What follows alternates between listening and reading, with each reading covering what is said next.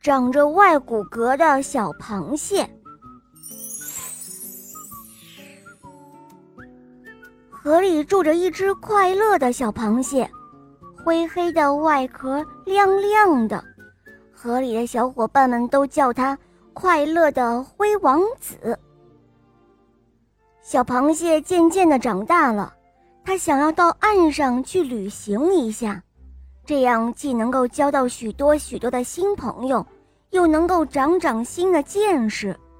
说走就走，一大清早，小螃蟹就上路了。一路上，它边走边唱，一点儿也不觉得累。在岸边的不远处，有几只搬运粮食的小老鼠。小老鼠们老远都看到小螃蟹了。其中一只瞪圆了它那不大的小眼睛，说道：“哦，天哪！都来看看这只脏兮兮的小螃蟹吧！”“哦，可不是嘛！看它那满嘴泡泡、脏兮兮的样子，嘿，还边走边吹呢。难怪它的嘴巴都要被整团的泡泡给包围了。哼，说不定还吹到自己的鼻涕了呢。哎。”我们赶紧走吧！老鼠们说完就准备要走了。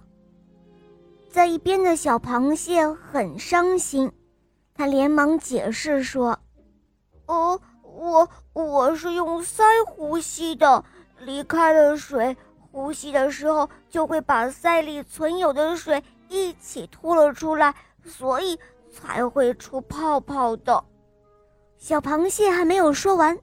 那群小老鼠早就跑得没影了。小螃蟹继续往前走，它的脚步却越来越慢了。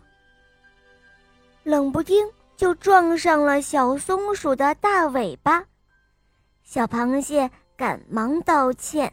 他说：“哦，对不起了，松鼠姐姐。”“哦，别过来，别过来，你这个横着走路的怪家伙。”小松鼠连连摆手说道：“小螃蟹赶忙举起了它的大钳子，补充说：‘我的不足外骨之间没有转动的关节，肌肉交替伸缩时产生上下方向的动作，就只能够向左右方向行走了。’”他说完，张开了大钳子，想要捡一朵红花送给松鼠姐姐。可谁知，小松鼠见了这张开口的大剪刀，吓得头也不回的就奔回森林了。小螃蟹越想越伤心，干脆趴在岸边不动了。正巧，老寿星乌龟爷爷散步经过这里，小螃蟹伤心地告诉了老乌龟爷爷自己的经历。既没有交到朋友，也没有增长一丁点儿的知识。老乌龟爷爷笑呵呵地说道：“哦，孩子，别难过，他们并不是不想和你交朋友，都是对你太不了解了。就让我来帮你想想办法吧。”老乌龟爷爷请了电台的河马主持人。在森林电台发布了一则消息，告诉大家关于小螃蟹的知识。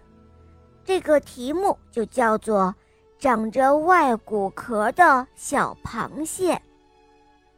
从那以后，小螃蟹的新朋友越来越多了，当然也包括小老鼠和小松鼠。而小螃蟹呢？他也从朋友那里学到了好多新的知识。